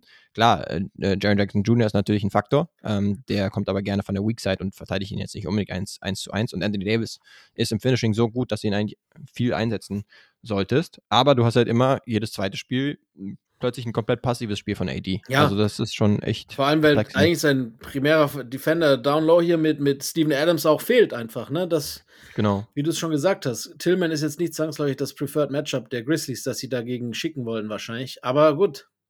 Ja. Ähm, ich würde aber sogar noch ein Stück weitergehen und sagen, LeBron spielt bisher echt keine guten Playoffs. Würde ich tatsächlich gehen. Nee, würde ich auch also, sagen. Genau. Selbst der Game-Time-Layup ähm, ist natürlich ein super Ding. Äh, die Props muss man ja auch geben. Den zum Beispiel über die Outstretch Arms von äh, Jaron Jackson Jr. reinzulegen, machst du nicht so easy, außer du bist LeBron James, dann lässt es easy aussehen. Ähm, ansonsten äh, 22 Punkte sind für ihn jetzt, um ehrlich zu sein, jetzt auch nicht äh, alles überragend. Ja. Also ja. 20 Rebounds sind allen Ehren, ne? aber ist jetzt auch nicht ein alles überragendes äh, LeBron-Spiel. Genau, und ansonsten von draußen halt unter 20 Prozent äh, bisher in der Serie. Das äh, tut ihm auf jeden Fall weh, weil er halt jetzt nicht mehr nonstop äh, bei jedem Angriff äh, immer zum Ringen kommen kann und auch nicht unbedingt möchte, glaube ich, um sich ein bisschen zu schonen. Aber ich. Wenn der ich, Dreier halt gar nicht trifft, ist, ist ein bisschen. Ich nehme da auch nicht LeBron irgendwie so zur Brustkritik mäßig, sondern eher die Lakers, weil wenn, wenn du äh, so spielst, dass du auf einen 38-Jährigen angewiesen bist, jede Nacht Topleistung zu bringen, dann mhm. ist irgendwas falsch gelaufen. Und das ist eben, wie du es schon gesagt hast, auch der große Kritikpunkt. Anthony Davis muss das auch als Top 75 Spieler, for God's sakes, äh, annehmen und einfach sagen, ey, LeBron, du bist einer der besten Spieler aller Zeiten und da nimmt dir auch keiner was von weg, aber I run this shit now, sozusagen. Ne? Also er muss ja, halt auch aktiv fordern, dass er jetzt diese Nummer 1 Rolle einnehmen kann und er sollte sie halt auch einnehmen mit allen Parametern, die gegeben sind, nicht nur wegen dem Matchup, sondern einfach auch, weil es halt so ist, ne? Und ich glaube mhm. auch nicht, dass da LeBron irgendwie sauer wäre.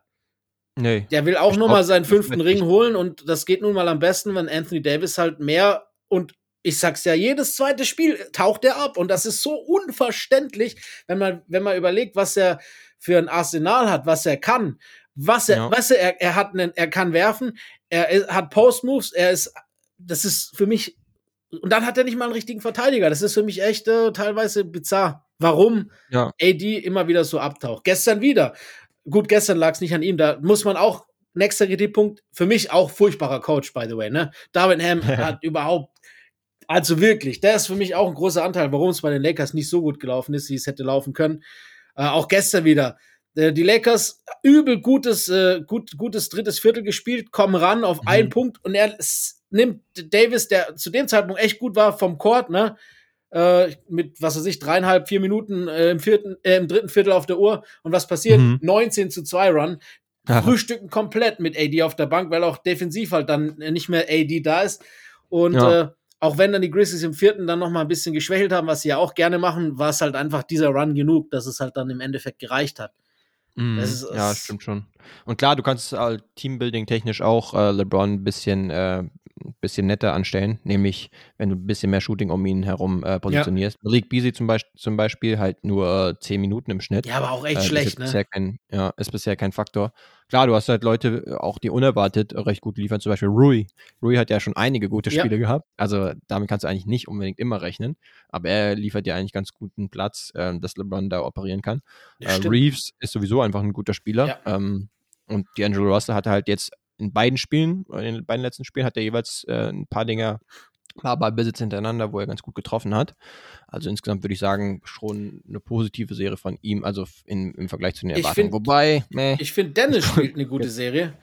Ja. Ähm, auch wenn die Stats vielleicht nicht so da sind, aber er hat schon auch einen guten Impact, vor allem weil er auch defensiv für seine Verhältnisse echt gut spielt. Ähm, würde ich fast sagen, er spielt eine bessere Serie als die Angelo Russell.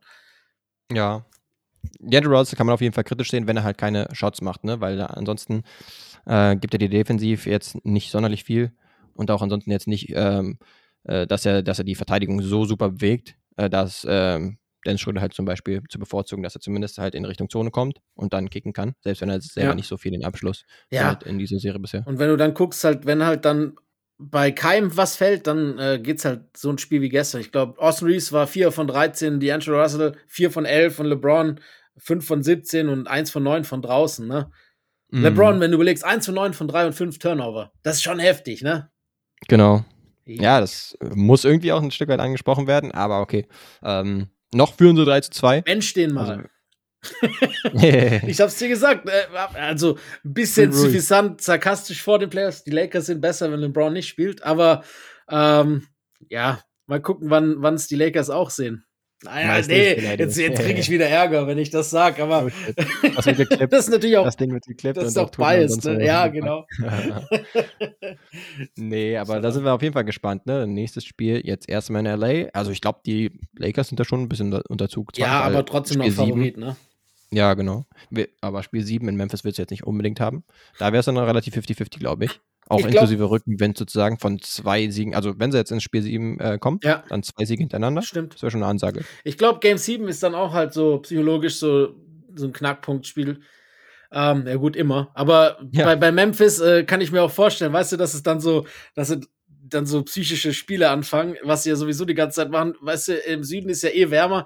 Die Lakers kommen zu Besuch mit ihrer, mit ihrer Altherrenmannschaft und dann ist die Klimaanlage ausgefallen. Weißt du, sowas mal wieder. Das fände ich ganz geil. Traust du den zu, ja? Ah, ich weiß Solche nicht. Shenanigans. Aber würde ihn, glaube ich, in die Karten spielen. Ja, das schon. Ja, ich glaube, ähm, demnächst kommt das nächste Spiel. Jetzt heute Nacht, äh, wenn wir jetzt gerade aufnehmen, kommt jetzt erstmal das sechste Spiel Hawks. von Hawks gegen Celtics, genau. Ah, schade, ich habe mich so aufs Janet Jackson Konzert gefreut, Mann. Wer ist extra für eingeflogen worden? ja, aber ansonsten, was haben wir noch? Ähm, noch zwei weitere Serien, die wir zumindest noch kurz äh, besprechen können, die jetzt mittlerweile schon vorbei sind. Aber äh, Denver gegen Minnesota zum Beispiel, ja. äh, wenn wir noch im Westen bleiben. Zumindest kein Sweep und, ist es gewesen. Und äh, das, was wir kommen sehen, bestätigt, er wird Superstar. Yes, er ist Anthony es schon. Edwards ist auf jeden Fall eine Hausnummer. Ah, ähm, er ist mal wieder auch in der Klatsch, was er da raushaut. Ähm, ist halt auch jemand, der scheinbar auch den großen Moment haben möchte und an sich zieht. Beispielsweise den Pull-Up-Dreier, den er da gemacht hat. Ja. Ähm, im, Im vierten Spiel war es. Ja, insgesamt muss man sagen, unterm Strich Denver halt zu stark. Ja. Beispielsweise auch Jamal Murray. Richtig gute und Serie. Jokic auch. Genau, Jokic auch. Selbst wenn er mal nicht so gut scored oder nicht so effizient scored, wie er es in einem einen Spiel ähm, gemacht hat aber dann hat er trotzdem offensiv so guten Einfluss, dass es immer noch positiv ist. Ja, ja ansonsten kann man bei Minnesota, ja, sind halt jetzt draußen und auch halbwegs an und klanglos. Ach, jetzt kann man du. ein paar Fragen stellen. Ähm, nicht, nur ein paar, hast, nicht nur ein paar. Genau, du hast es ja schon öfters gesagt, Carl Anthony Towns, weg mit ihm. Ähm, mittlerweile würde ich jetzt auch gar nicht mehr so viel entgegnen, weil Rudi Gobert, für ihn kriegst du, glaube ich, jetzt nicht so viel Gegenwert. Das ist das große Saison, Problem, ne? Du, genau, schon so viel abgegeben hast. Und Towns ist jetzt auch nicht gerade auf der Höhe seines Werts, sage ich jetzt mal nach, gerade nach solchen Playoffs und insgesamt nach der Saison, wo er kaum gespielt hat während der regulären Saison. Aber trotzdem, hm, einfach ähm, run it back, sage ich jetzt mal, und die gleichen Leute zurückbringen für die nächste Saison. Weiß ich jetzt auch nicht, ob das jetzt das äh, Rezept ist, dass ja. man viel weiter nach oben kommt. Mit diesem Gobert-Trade haben sie halt so ein bisschen auch äh, die Immediate Future von äh, Edwards ein bisschen äh, ja, verbaut. Verbaut, ja. kann man auf jeden Fall sagen oder mit dem Feuer gespielt. Ne? Ich meine, das ist natürlich, dafür sorgst du auch nicht, dass der dann friedlich und freundlich da immer seine Spiele macht, wenn er noch besser wird nächstes Jahr, ähm, wovon auszugehen ist. Und äh, ja, da bin ich auch mal gespannt, was da im Sommer passieren kann und wird. Ähm, ja. Ich habe gestern habe ich noch gelesen, ich auf Reddit oder auf Twitter, ich weiß nicht mehr, dass Anthony Edwards äh, anscheinend einen Instagram-Kommentar geliked hat, der gesagt hat, I'll never forgive Minnesota for that dumbass trade. Als ob. Ähm, ja. Ja, ist immer sehr witzig, die Instagram-Likes oder, oder die Twitter-Likes. Richtig.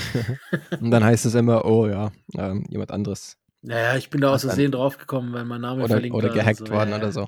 Aber gut. Ähm, ja, ja, da muss, sollte auf jeden Fall mindestens, also er ist ja noch jung, Anthony Edwards, ein äh, bisschen Geduld würde ich da wahrscheinlich bei ihm schon vermuten, aber trotzdem, ne? ja. ähm, jetzt noch mega viel Zeit ins Land gehen zu lassen, weiß ich jetzt nicht, ob das die beste, beste Strategie ist, weil dieses Pairing Towns und Gobert, hm, weiß jetzt nicht, ob das, ob das so, so super ist auf, auf Dauer. Das stimmt. Ja, dann lass noch auf Suns gegen Clippers kurz blicken. Yes. Eine Serie, die vielversprechend angefangen hatte und dann mhm. durch Verletzungen leider nicht das halten konnte, was anfänglich erwartbar gewesen schien. Äh, Kawhi ja. Leonard erst raus mit äh, weniger schlimmer Diagnose. Jetzt mittlerweile ist es ein gerissener Meniskus. Eventuell mhm. vielleicht sogar wieder OP. Ach, ist einfach eine Schade, ne? Der Kerl gibt dem zwei gesunde Knie und wir reden vielleicht über eine Goat-Diskussion. Wir wissen es nicht. Der Typ ist einem so viel. Wir haben es ja in Game 1 wieder gesehen. Es ist einfach schade, dass. Und ich nehme da als PG gar nicht mal mit rein, aber es ist einfach so schade, dass Kawhi nicht gesund bleiben kann. Diese genau. Clippers mit ihrem massiven Potenzial, dass die nicht eine einzige gesunde Serie spielen können, Einfach echt, echt, schade, muss man auch wirklich sagen, egal ob man die Clippers mag oder nicht, oder schadenfroh ist oder nicht. Das ist trotzdem. Man möchte es halt schade. einfach mal sehen. Ne? Genau. Man möchte einfach sagen können, okay, entweder es funktioniert oder es funktioniert nicht, weil so hat man immer den Disclaimer, ja, es hat jetzt nicht funktioniert, aber halt auch aus den und den Gründen.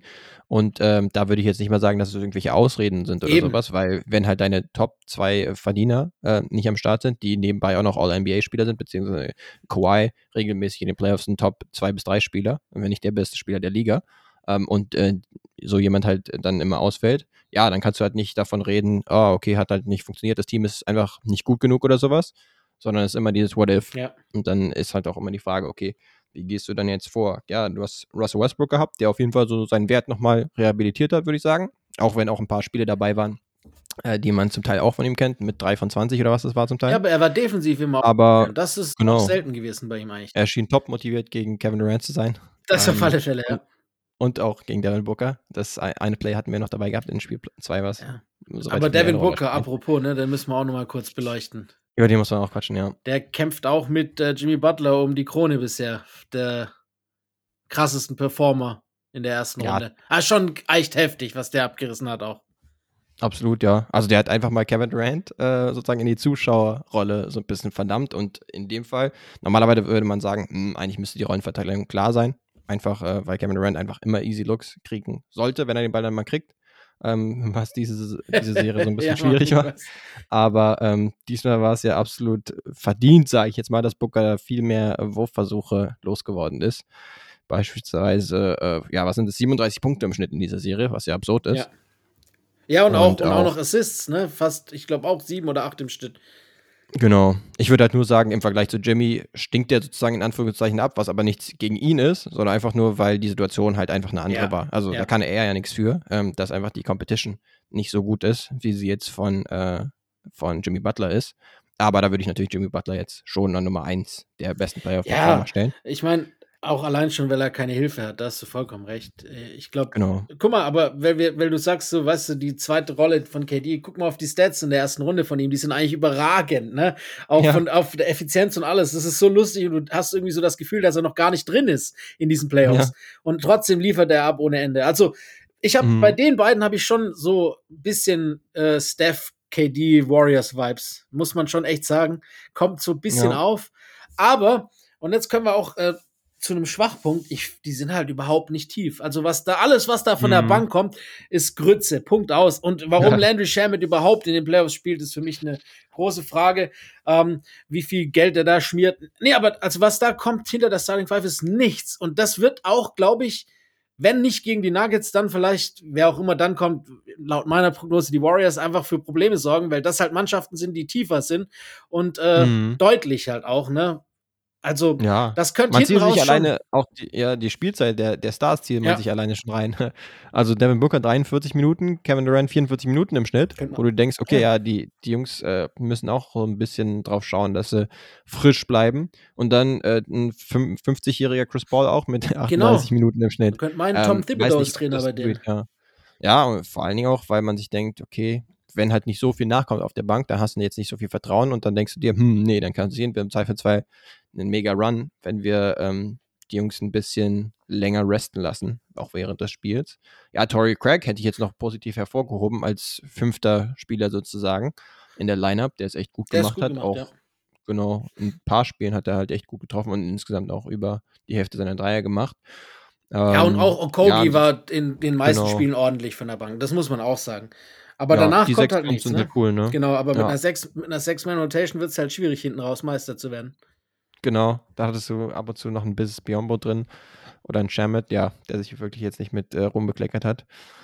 Ähm, Damien Lee zum Beispiel, der hat ja während der Saison äh, recht viel Spielzeit gesehen, aber mh, hm, ja, da wird es halt schon tatsächlich ziemlich dünn, ne? Auch im Vergleich zu jetzt, sagen wir, den Nuggets, die halt von zum Teil von der Bank noch Bruce Brown haben, genau. aber ähm, insgesamt auch echt eine ganz gute Tiefe. Ja, da könnten sie äh, Gefahr laufen, ein bisschen auf dem Zahnfleisch zu gehen. Ja, zumal schon. halt KD äh, noch nicht vor allzu langer Zeit verletzt gefehlt hat. Ne? Das darfst du auch immer nicht vergessen. Ähm, mhm. Ja, es wird eine spannende Serie. Also ich bin echt, auf die Serie bin ich gespannt. Das, das wird, glaube ich, auch echt interessant. Ja, das wird cool. Ähm, vor allen Dingen, weil Jokic dann e extrem gefordert ist. Ähm, weil die Suns natürlich gerade in der Midrange extrem gut sind. Jokic, ja, macht das ja ganz gerne, dass er nicht so sonderlich absinkt, sondern tatsächlich auch eher in Richtung äh, Block dann unterwegs ist in seiner Verteidigung. Ja. Aber wie gut er das dann anstellt, und äh, da muss er ja ziemlich mobil sein. Ich glaube schon, dass sie da versuchen werden, ihn viel zu involvieren in der Verteidigung. Muss man mal gucken, wie er das in der Verteidigung anstellt. Ja. Weil ist so. Das war jetzt halt in der ersten Serie oder in der ersten Runde von den Nuggets noch nicht der riesige Test. Zeitweise gegen Anthony Edwards und die Timberwolves, aber halt nicht vom Kaliber von den Suns. Stimmt. Ja, es bleibt spannend. Also, es macht Spaß. Und äh, ja, mega. Heute Nacht ist dann, wie du schon gesagt hast, nur ein Game. Da kann man mal ein bisschen durchschnaufen, sozusagen. Genau. Äh, ja. Passt eigentlich auch ganz gut an dann unser Timing.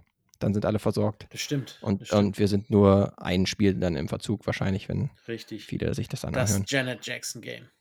Oh ja. Ja, dann würde ich sagen, können wir noch kurz zu ein bisschen News kommen. Äh, in der letzten Woche, genau, wurden ja zum Beispiel ein paar Awards angekündigt und auch ein paar äh, Trainer waren beteiligt ähm, beim Trainerkarussell, sage ich jetzt mal. Da können wir auch anfangen mit äh, Nick Nurse, der jetzt raus ist als Toronto-Coach. Was sagt man dazu? Eigentlich ja als einer der besten Coaches der Liga gehandelt ja, gewesen. Immer. Hat man fast kommen sehen, ne? Äh, Masai hat ja irgendwie immer wieder auch so zwischen den Zeilen angedeutet, dass er nicht zufrieden war mit der Saison. Ich meine, kann man auch nicht.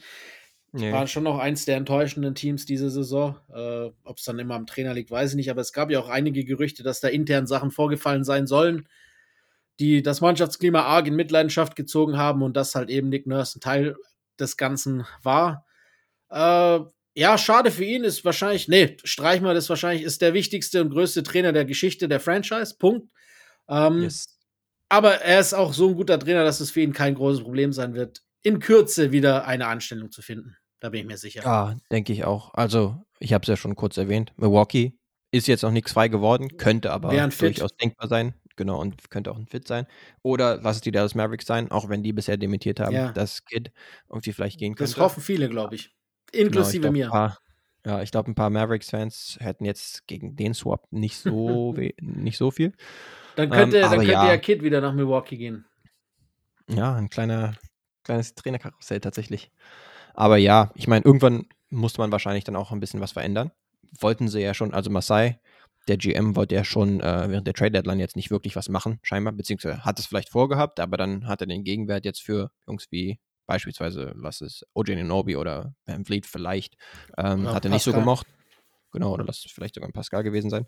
Ähm, aber vielleicht kommt das jetzt so ein bisschen rein ähm, im Sommer oder spätestens dann zur nächsten Deadline. Also ging wahrscheinlich so ein bisschen in eine andere Richtung als das, was Nick Nurse auch machen möchte. Ja, das ist richtig. Da passt es eigentlich. Genau, ansonsten Coaching News noch. Ja, wir haben es ja vorhin schon angesprochen, kurz mit, genau. mit Udoka.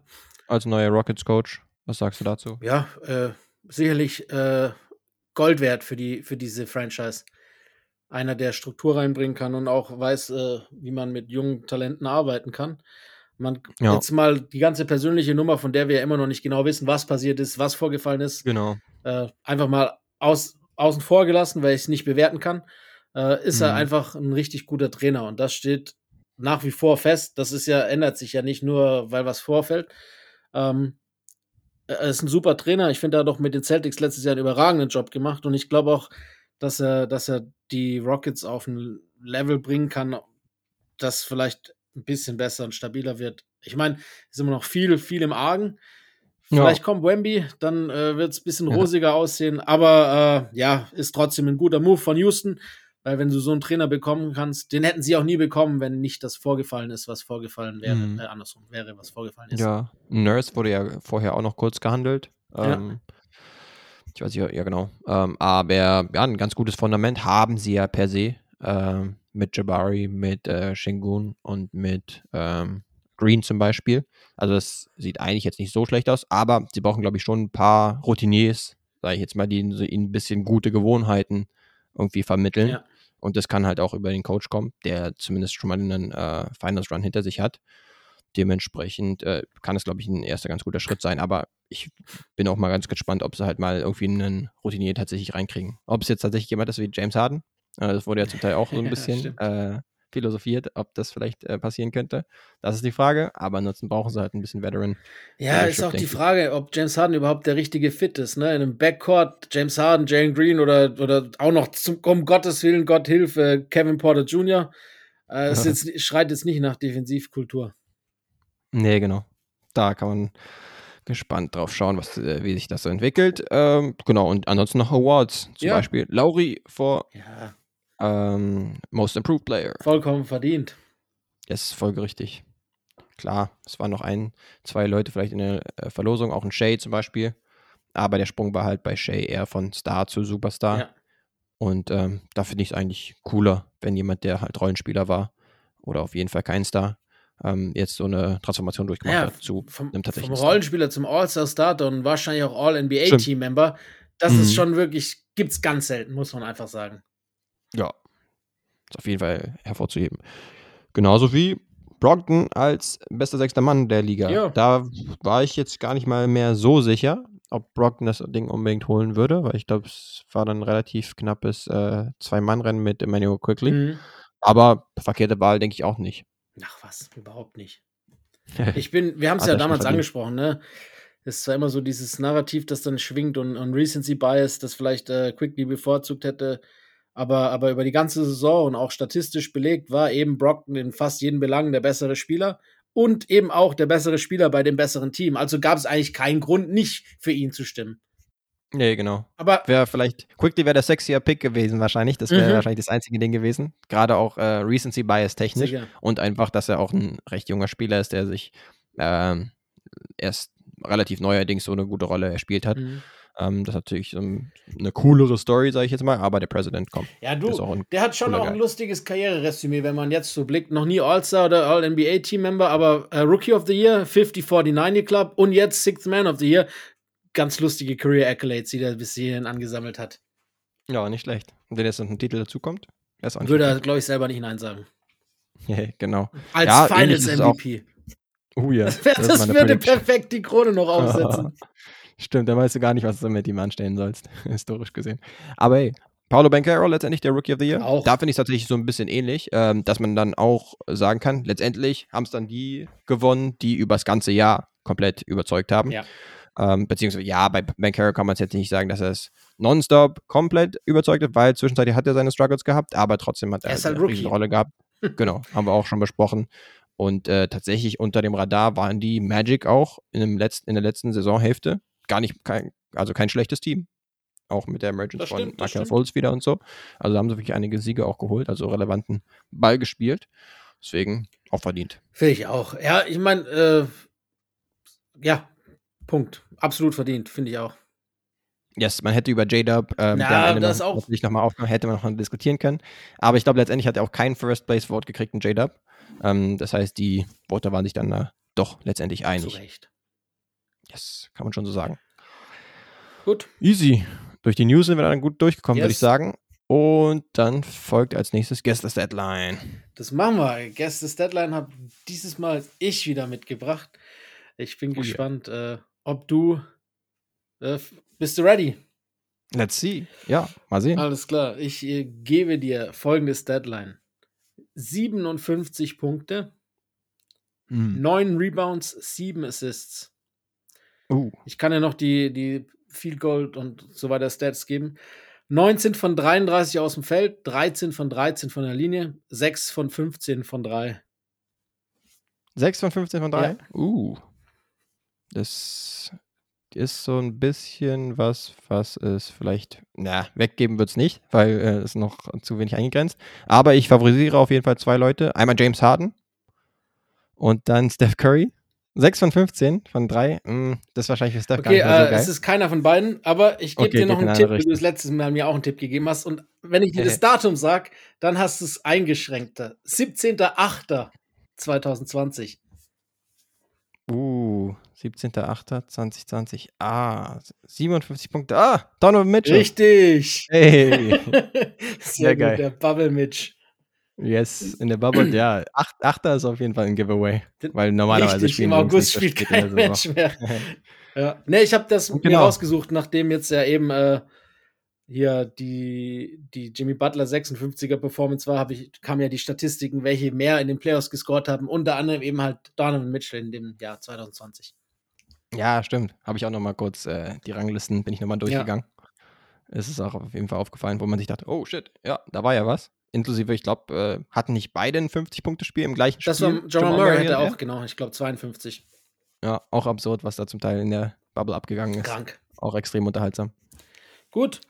Wer cool. bin ich? Ja, so. danke dir auf jeden Fall für den Tipp. Ja, würde ich sagen. Hast du letztes Jahr auch mit dem Nicht-Amerikaner, das hat auch geholfen. Yes, finde ich cool. Ja, dann hoffen wir mal, dass es so weitergeht mit Wer bin ich? Ich bringe jemanden mit. Und zwar äh, Tipp Nummer 1. Ich war 16 Jahre in der Liga die meisten davon in diesem Jahrtausend. Mhm. Okay. Next up. Zweiter Fact. Ich war ein vielseitiger Flügelspieler und viermal All-Star. Diese Flügel schon wieder. ja, stimmt. Also, gib mir mal noch das wird zum Trend. Ähm, meine beste und bekannteste Zeit hatte ich bei Phoenix. Zweiter Platz wäre so Dallas. Phoenix und Dallas. Ja, okay. Ich, das, dann würde ich ganz gerne einen Tipp abgeben. Go ahead. Aber was ist das? Ach, ich sag's jetzt einfach mal. Sean Matrix Marion. Oh ja, das ist er. Yes. Nach drei, sehr gut. Das war gut. Meine Tipps als nächstes wären gewesen an Nummer vier. Hat auch tatsächlich einen der coolsten Spitznamen, würde ich sagen, der NBA-Historie. Ähnlich wie George Gervin letzte Woche. Und dann an Nummer 5 hätte ich noch gesagt, fragwürdige Shooting-Form. ja, äh, nennt er sein eigen. Das stimmt wohl. Das stimmt wohl. Glaube, dann wärst du spätestens drauf Das gekommen, stimmt. aber so ja auch. Ja, The Matrix. gut. Guter Mann. Absolut guter Mann. Yes. Feierbar. Ja, und weiterhin ein Gut. äh, unbeflecktes Blatt, was unsere Wer bin ich Karriere betrifft. Yes. So soll es sein. undefeated. So soll es sein. Yes. Mal gucken, wer nächste Woche undefeated bleibt in den Playoffs. Wir werden auf jeden Fall ein Auge drauf werfen. Oh Und ja. Äh, ja, hat Spaß gemacht. Wie gesagt, der Tag gestern, äh, das hat Endorphine freigesetzt, egal wie müde man ist. Das hat Spaß gemacht. Ja. So soll es jede Nacht sein. Auch wenn jetzt natürlich die vier Nächte, vier Spielenächte hinter uns liegen, muss man leider auch sagen. Ähm, Yes. Nächstes Jahr kommen sie wieder. Alles klar. Ja, genau. Dann würde ich sagen, wie immer am Schluss, wenn ihr wollt, lasst gerne äh, Bewertungen und Likes da. Es hilft. Und äh, für Anregungen, Kritik und Fragen könnt ihr uns auch gerne Nachrichten schicken. Unter anderem an vom Parkplatz auf äh, Instagram oder auf Twitter oder an uns, an Lino und an mich. Und äh, ja, sonst äh, würde ich sagen, verbleiben wir mit freundlichen Grüßen. Vielen Dank fürs Hören und wir hören uns nächste Woche wieder. Tschüss. Viel Spaß weiter bei den Playoffs. Haut rein. Fundamental.